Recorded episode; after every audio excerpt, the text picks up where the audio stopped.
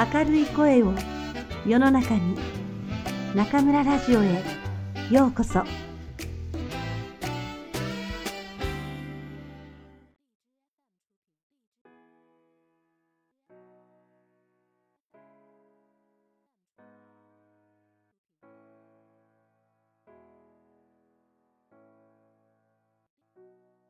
皆さんこんばんは。今夜も中村ラジオへようこそ。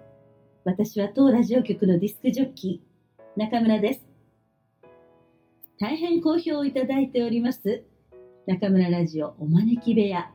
今回は幼児教育に携わって22年幼稚園の先生保育園ベビーシッター。現在はですね日本最大級の教育出版社である株式会社学研エデュケーショナルで幼児インストラクターをしていらっしゃる秀島彩子さんにお越しいただきました秀島さんこんばんはこんばんは。ようこそおいでくださいましたこちらこそ本日はお招きいただきありがとうございます。いえいえあの秀島さんね今このように立派なお仕事をご紹介したんですけれども特筆すべきことはですね我々が29年来の知り合いであるということですよね。本当にその通りですね。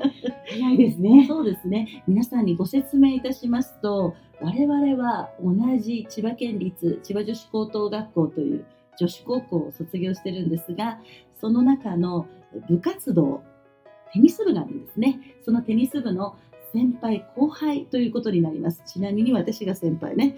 それで、えーそれですから初めて会った時は私は18ですよ。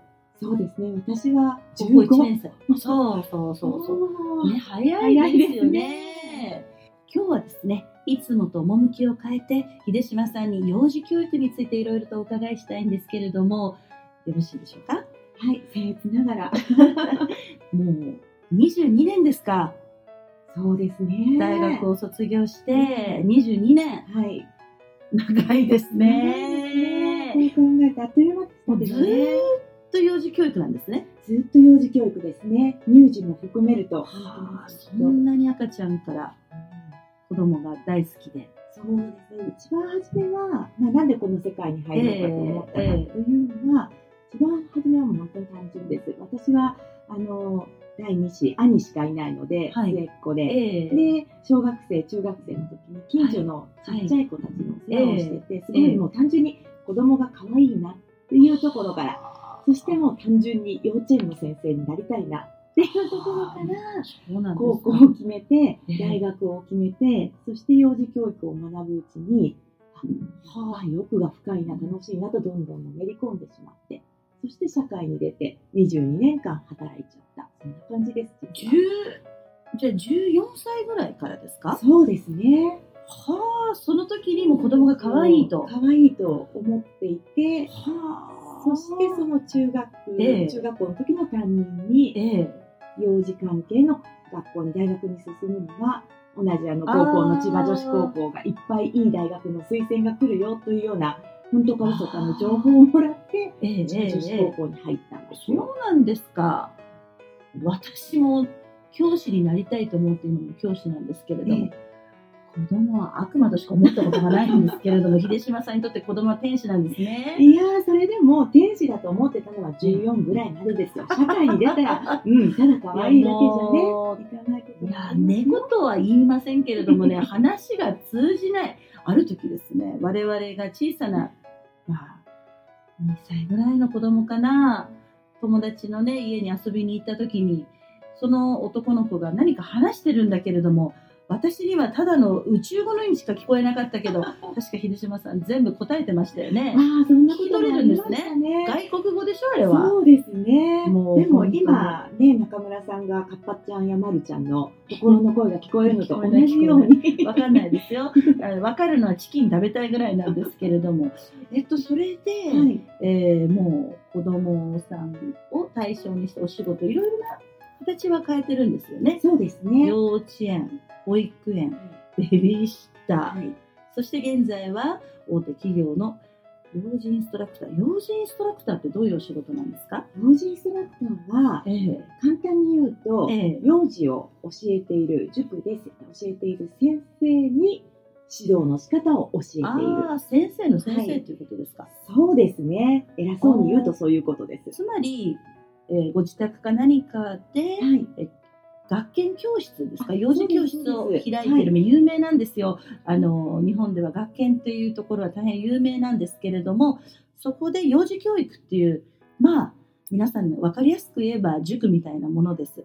そこに、えーまあ、先生がいらっしゃるわけなんですけれどもまあその先生たちがまず先生になる前にいろいろな研修を受けるわけですねそうですね。先生になる前にもそうですし、なった。なった後もですね。はあ。少し補足をしますと、ええ。学研教室は、えはい。ー幼稚園の子、はい。年少さんでははいですね、年少さんからええ。小学生、中学校3年生までは教えられる塾なんですね。小学生も中学生も教えられるんですか？はい、そうなんです。ずっと通うことができる個別学習塾、個別学習塾といえば、まあ、以前の私の前職がそうです、そうです。個別学習塾ですね。働いていただいたこともありましたよありましたね。ね。えーそうなんですよ私が働いている、えー個別教室で私その時教室の管理者だったんですけれどもそこで塾の講師として力を貸していただいたこともあるんですよ。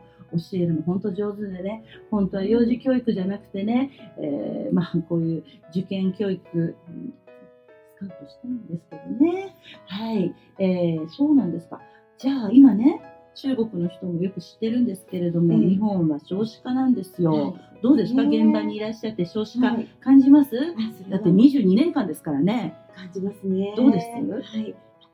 私が22年前、幼児教育の世界に入った段階からも、まあすでに少子化は始まっているんですけれども、ただやはり日本での子育てはいろいろとハードルが高くて難しい部分があって、少子化も否めないかなっていうのはよく思いますね。そうすると、うんまあ、あのお母さんたち、はい。日本のお母さんたちいつも接してらっしゃると思うんですけれども、まあ、お母さんの悩みっていうのは万国共通だとは思うんですけれどもね、はい。やはり日本ならではのお母さんの悩みっていうとどうでしょうか、やはり日本の子育ては、ええ基本的にもお母さんが頑張りすぎ頑張りすぎ、はい、そうです。まあ、頑張ることを強いられるような文化っていうのもありますそうですか。ね。協力を得られない。もしくは自分で得ようとしないということですか？得られない部分も得ようとしないというよりも、ええ。得られない部分がありますね。そうですか、はい、社会復帰したくても、保育園が足りないとか、保育士さんが足りないといったような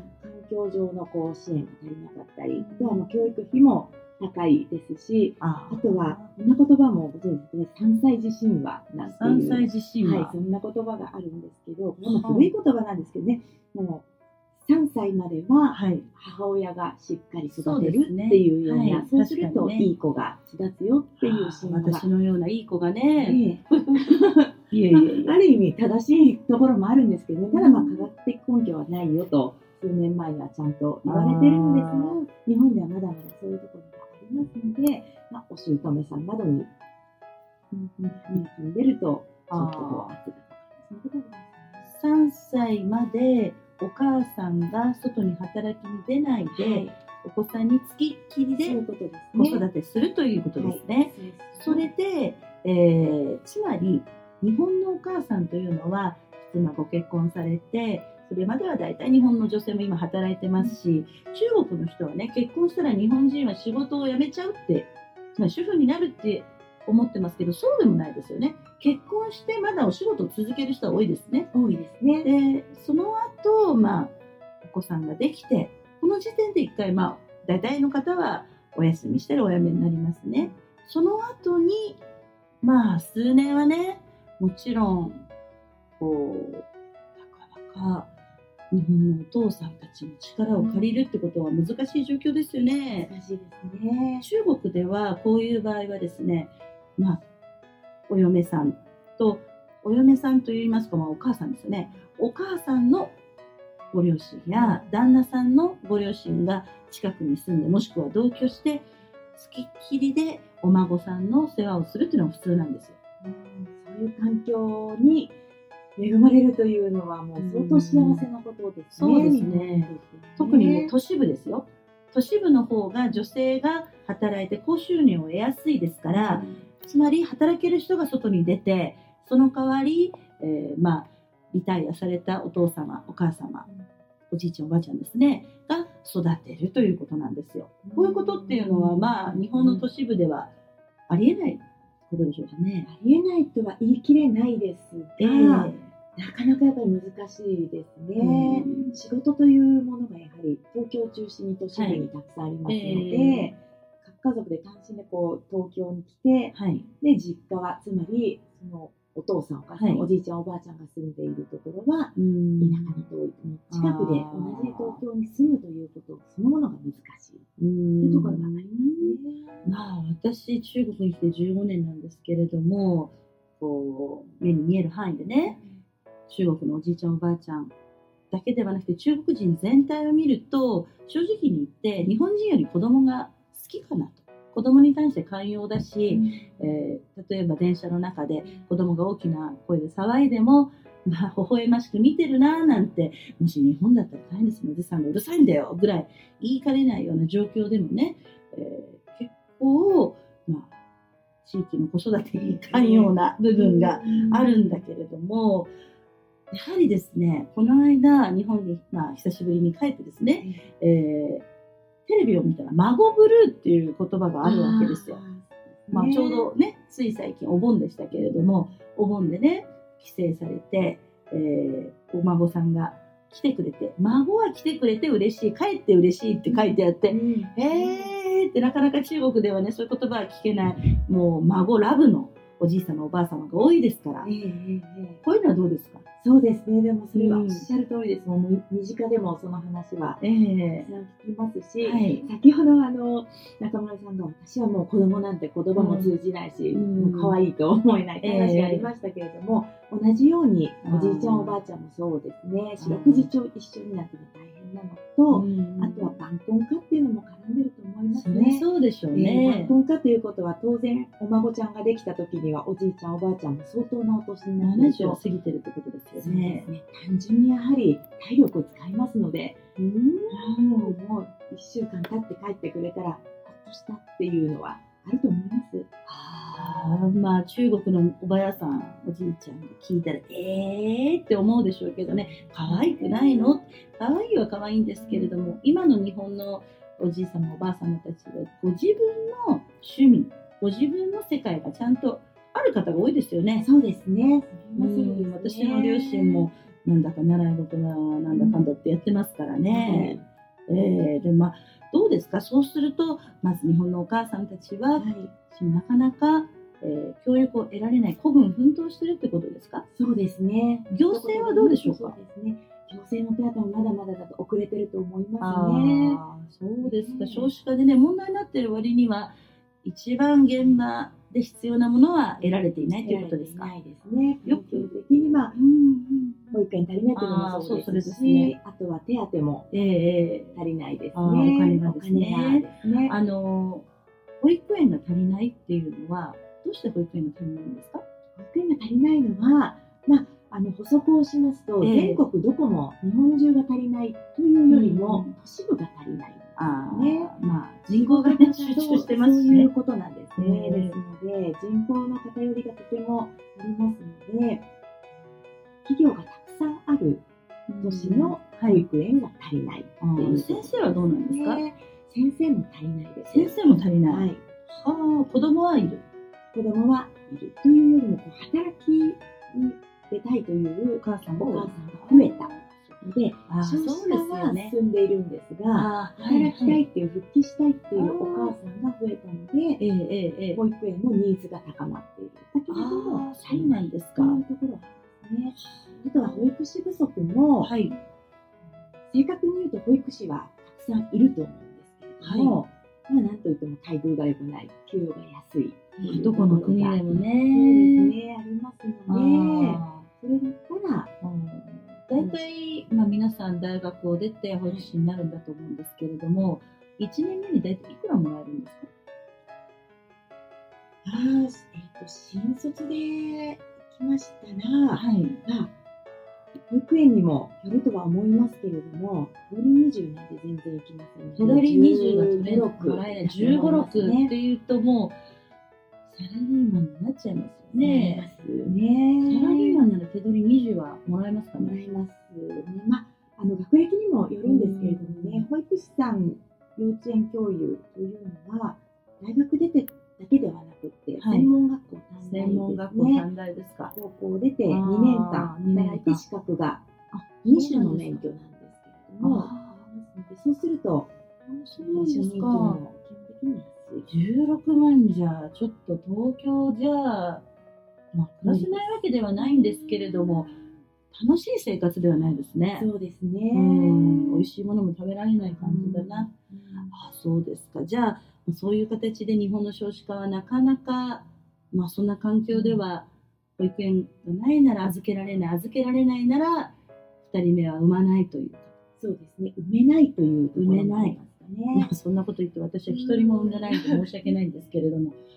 ああわかりました。あとはじゃあしょ日本のお母さんの悩みっていうと、はい。協力を得られない他に何かありますか？は、あの、社会復帰をしたい、職場に戻りたいけれども、これだからもしかしたら中国に比べてだいぶ遅れているところと思うんですが、まあさっきも言ったように結婚をしました。はい。で、仕事はしばらく続けます。そしてその次は子供を産むっていう家族計画があると思うんです。が、その段でキャリアを取るか子供を取るかっていうね。不毛な選択をしなくては、いけないと。はいでまあ子供も欲しいからと一応ですねうん産休産後休暇産前産後休暇、はい。育児休暇はい取れるんですが、その後戻ってきてももうキャリアは、うん場所はないわけですね法律は結構、法律としては結構整ってきてるんですよねきま。したうね。私が働き始めた22年前などに比べたらももう、うだいね、ぶ女性は働いてるようにもなってそれにいます。取りにくい、一応取りにくいってことはないんですよね。取りす。取りたいといえば会社は取らせなければいけないんですよね。はいそうしなければまたいろいろとね、うん問題が出るんでしょうけれども、でも実際じゃあ取っていいですよ。でもその後のことはやはりね、同じにはならないねってことですね。まあそそんなこと言って私もやはり結婚と仕事と考えたことないんですけれども でもまあまあ仕事をしたいなだからまあ結婚なんて頭から考えてなかったわけですよね。そういうことですうね。んわかりましたわかりました。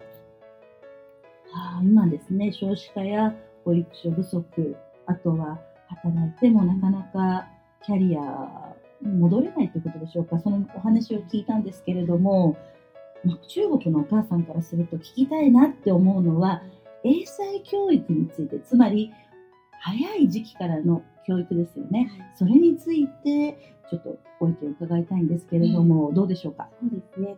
結論から言うと、おおむね私は早期教育、英才教育は賛成です。反対ではないですね。成。賛成です。うん。ただし、ええ。偏りのある、はい。あの教育、押し付けの教育は反対ですね。学研教室でもうん。あの掲げてるんですが、はい。学研教室では見える力と見えない力と両方を育てましょうと。ええ。まあ、見える力は算数とかはい。国語とか、はい。あるいは字が書けるとか話が上手にできるとかそういうお家の方でもお母さんでも分かる。学力につながりやすいそうのですか？ですね、はい、見えない力ははい。本当に自制心とか自己肯定感とか忍耐力とかそういう最近は非認知スキルとか非非認知能力とか非認知能力葉を使いますけどその辺の力をしっかり育てていくのがうん。その子の人生の成功にも必要。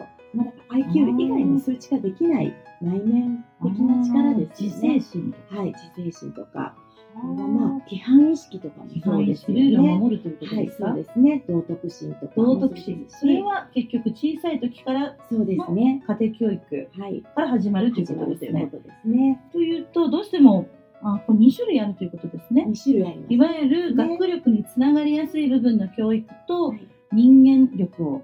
高める部分のっていうところですねそ。こを横断的に連携させながら、うんちゃんと人として育てていくっていうことが、それはもう早すぎることは絶対に。まあ、しつけという言葉でね、日本ではずっと言われていたことそうでよろしいですか、はい、いいですね。しつけっていう言葉そのまんま使ってもそうなんですか。いいと思います。まあ今中国でもね、モンテッソーリ教育とかね、まあ3歳からそのいろいろとやらせた方がいいということで、まあ英語であったり、ダンスですね、水泳。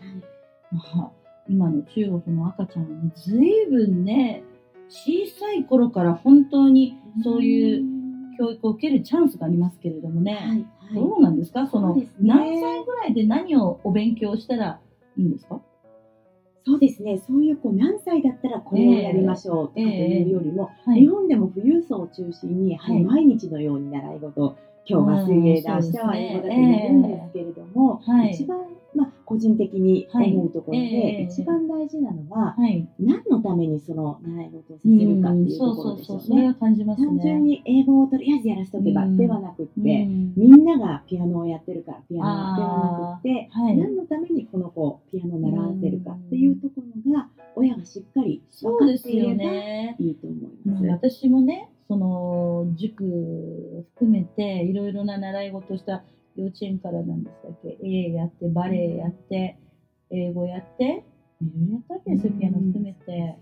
でも、なんて言うんでしょう、そういやそうやって自分が今、まあ、とっくに親の 年齢ではないんですけど、あの、こうですね、こう、自分たちがやらせたいものがね、うん。その、お子さんにとってね、はい。いいんだろうかって思うぐらい、こう、バイオリンやらせてるんですよとか、うんバイオリンなんてのは専門家になればいいだろうって思っちゃうんだけれども、どうなんですか？そうですね、バイオリンも、うん。バイオリンそのものが悪いとは言いませんけれども、えその子が苦行みたいなえ感じでやらされているんだったら、もう即やめた方が。私はすぐやめましたよ、ピアノは。まず、いねいですえあれは嫌で嫌でね、毎日練習するのが。そうなんですよね。そこが、まあ、幼児、幼児期、学校行く前のうんお子さんっていうのは、勉強ももちろんそうなんですけれども、目の前にあることをやるときに、まあ学校に行ってしまったらテストでいい点を取りたいとか、はい一番になりたいとか、はい。そういう目標がありますが、はまずないですね、幼児期は。そうですよね。これが面白いか、面白くないか、楽しいかそうじゃないか、もうそれだけなので、幼児期は。ママに褒められるからっていうのはどうですか？そうですね、それも、あの楽しい自分の中で気持ちが上がる動機づけの一つにはなりますけれども、私は英語の先生が外国人だったっていうのは非常に大きな動機づけでしたね。外国人って幼稚園で。それがきっと面白く映ったんですよね。ねそれで今中国にいるの。全然見た目変わらないんですけれども。まあ、あの、私はね、今いろんなことで、こう、いろんな塾、習い事やってる子供がいますし、今申し上げたように私もやったんですけれども、いろんなものをやって全体的な、全面的な力を伸ばすっていう考え方は、それほど賛成できないですね。え方は私も本当に同感です。だ、あの親もはい。子供を見たときに、うん。この子は絶対バイオリニストっていうふうに一瞬で、ええあの決めるのは難しいと思うので、入り口としていろんなものを体験するのははい。悪くないと思うんですが、そこから子供の表情を見ながら楽しんでいってるのか、うん。面白がっていってるのか、そして負担にかあの感じているようなら、はい。もう、いっそのことバイオリンはやめるっていう、その勇気もやめる勇気バイオリン買っちゃったからさってそうそうそう、なんて元取るまでは続けなさい。見たなんか取れるわけがない大体ねこんなこと言ったらいけないんですけれどもバイオリンとかスポーツとかねほとんどね親から受け継いだ遺伝子が大きいじゃないですか。大きいですね。ね、自分がバイオリンが弾けるタイプじゃなければ自分の子供もね弾けないだろうっていうふうに私は思うんですけどね。そうですね。でもまあ自分の夢を乗せてしまうっていう親の気持ちもわからないでも親ではないんですがね、ら思いますが。私は親になれないというのはよくわかりますよ。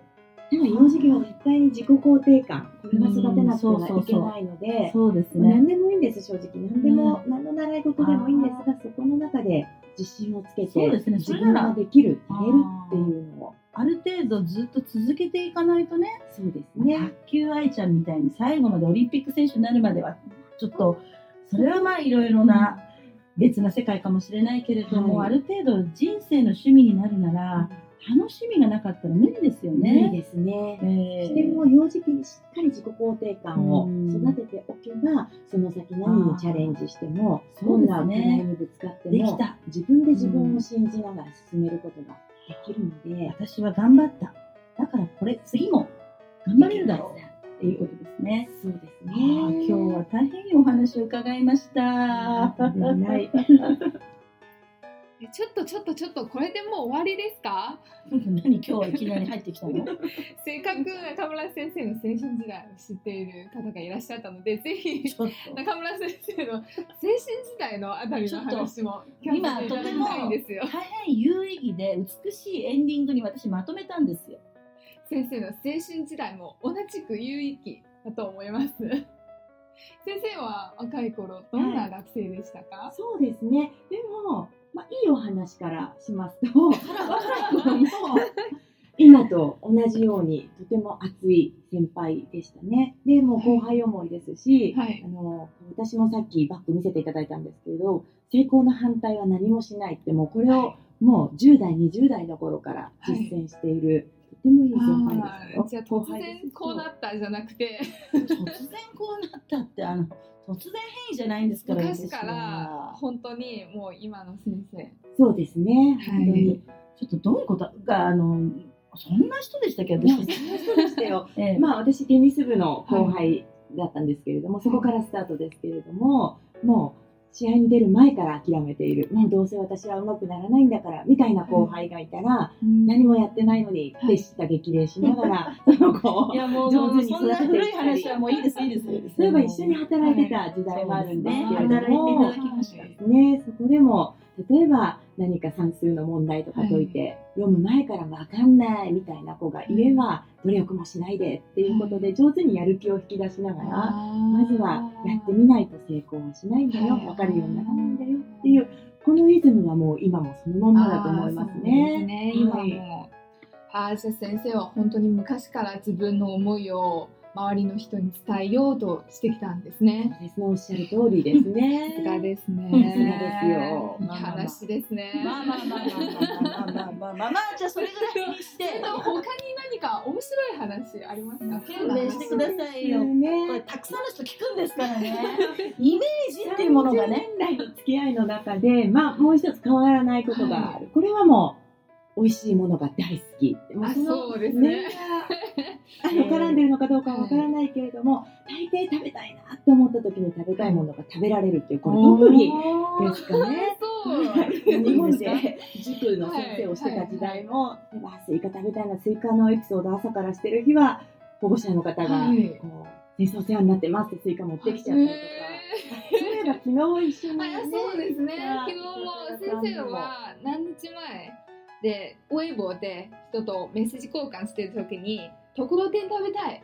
って書いててなんと昨日あやさんと一緒にあの居酒屋でうん。本当にところてんが目の前に出てきたんでなんですね。すよね。いわゆるお通しというやつで、あはい。のアルコールを、お酒を頼むと、この簡単なおつまみ、はサービスみたいな形で、こっちが注文していないんだけれども、はい。日本っていうのは一番初めに一品出す習慣があるんですよね。それで私もそのお通しがところてんだったことは日本長いですけれども、ええ一度もないです。なんでところてんと思ったら、あ、ところてんって願った人が目の前にいるんだええと思って、すごいですね。まああの皆さんねいつも人からもらってるばっかりじゃないんですからね、ちゃんと自分で食べる。でも目の前に突然それが現れるということはまあ事実ですよね。すごいですすごいです。ね。ねでもそれ特技だからって言って何の役に立たないよ気がね。先生のイメージ作り。イメージ作り、食べたいものが食べられる。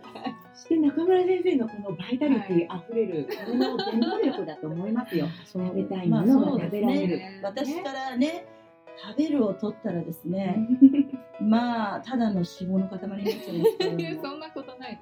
もういいもういい、くんくんもういいからいいからいいから、はいはいはい、はい。はい。えーではまあ、ね、仕切り直しということで、まあ、あの先ほどから申し上げてますけれども、私とあやさんっていうのはもう29年の付き合いということは、来年は30年。出会って30年ですね。はい。これは何かね、ね。記念行事を行わないとね、世の中。ぜひ、ねえ30周年ですどっか旅ね。行にでも行きましょうか。いいですね。うんぜひ行きましょう。どこに行きます？記念旅行はい、中国？私も旅行したいんですけれども。ね。えーまあ、じゃあ、ちょっと今年の課題で、そうですね、考えててもらって。はい。でまああとは、まあ、あやさんもね、これ、ええ今、私たちは人生のちょうど折り返し地点にいると思うんですけれども、これからどんな人生を歩んでいきたいと思ってます？そうですね。やはり、この今の仕事はやりがいもとてもありますし、え少し大きな話をしますと、まあ、中国も日本も関係なく世界全体、はい。もうすべての子どもたちによはい。り良い教育の機会を、そしてま幸せな人生を歩んでほしいというのがすごくありますので、で人を育てる仕事、はい。幼児期はもう特に人格形成で、うん。とても大事な時期ですので、はい。やっていきたい。そのためには、まだまだ勉強が一応20年以上やりながらも足りないので、社会の変化に負けず頭がに、下がりますね。と共に歩みながら、それはまあ仕事の方で、はい。そして趣味もですね、まあ、一応様々野球観戦が好きだったり、一応茶茶道というもすのも。ごいですよ。もう茶道何年続けてるんですか？茶道もですね、26の時からですので、私19年、恐ろしいですね。こちらもまだまだだと承知したいなと。いや、すごいですね。仕事と趣味と両方連携させながら頑張れたらいいかなと思っておすごいりまな茶道、20年ですか？す。そうですね。はあ、もう私なんてまあ食べるだけで47年ですけれども、はあ、皆さん茶道ですって。でも美味しいものも大好きですので、また一緒に美味しいもの食べましょうね一緒によろしくお願いします。今日はどうもお忙しいところ来ていただきましてありがとうございました。そ有意義な時間をありがとうございました。はい。えー秀島さんでしたけれども、どうでしょうか皆さんね、えー私以上にお話しするのが上手ですよね。えー秀島さんは、私が、まあ、尊敬する女性、うん、日本で本当に会いたいなって思うのは、家族以外で言うと本当に秀島さんになるんですけれども、えーないつ会っても何回会っても新しい気づきがもらえると言いますかね、えー過去をあまり振り返らない。前向きで仕事の話ができるっていうのがまず嬉しいですね。本当に、まあ、我々は、えー大きなくくりで言うと同じ場所にいるんですね。教育という中にいて、えー幼児期、まあ、中学3年生ぐらいまでが今秀島さんの範囲であれば私は、えー高校生大学生そして、えーネットでは大学を卒業した社会人の方そういう方とまあ教育といいますか皆さんにいろいろ日本のことを紹介したりしてるんですけれども本当にね、えー人生で出会うべき人に私は大変運がいい。会えて本当に運が良かったと、うん、もう会うたびにですね感動して、まあ、秀島さんがいるから私は人間というものを信じられる。そして、えー秀島さんによく似てるなと思うのがくんくんなんですけれども、まあ、この2人に会えたことは私の人生の宝であり私のこれからを広げてくれる大変重要なファクターであるなと思っています皆さんにとってこのように心を許せる人はいらっしゃいますか？自分の全てを受け入れてもらえる人いらっしゃいますか？ああ、いるよっていう人。そうですね。それは大変幸せなことだし、えーいないんだけど大丈夫ですよ。今はその時期ではない。現れる時に現れます。まずはね、そういう人に出会いたかったら、自分自身を高めることですね。まあ、大したアドバイスはできないんですけれども、自分がその人にふさわしい人間であることが、そういう人に出会う一番の近道ではないかなと中村は思います。はい。それではまた次回、ここでお会いしましょう。おやすみなさい。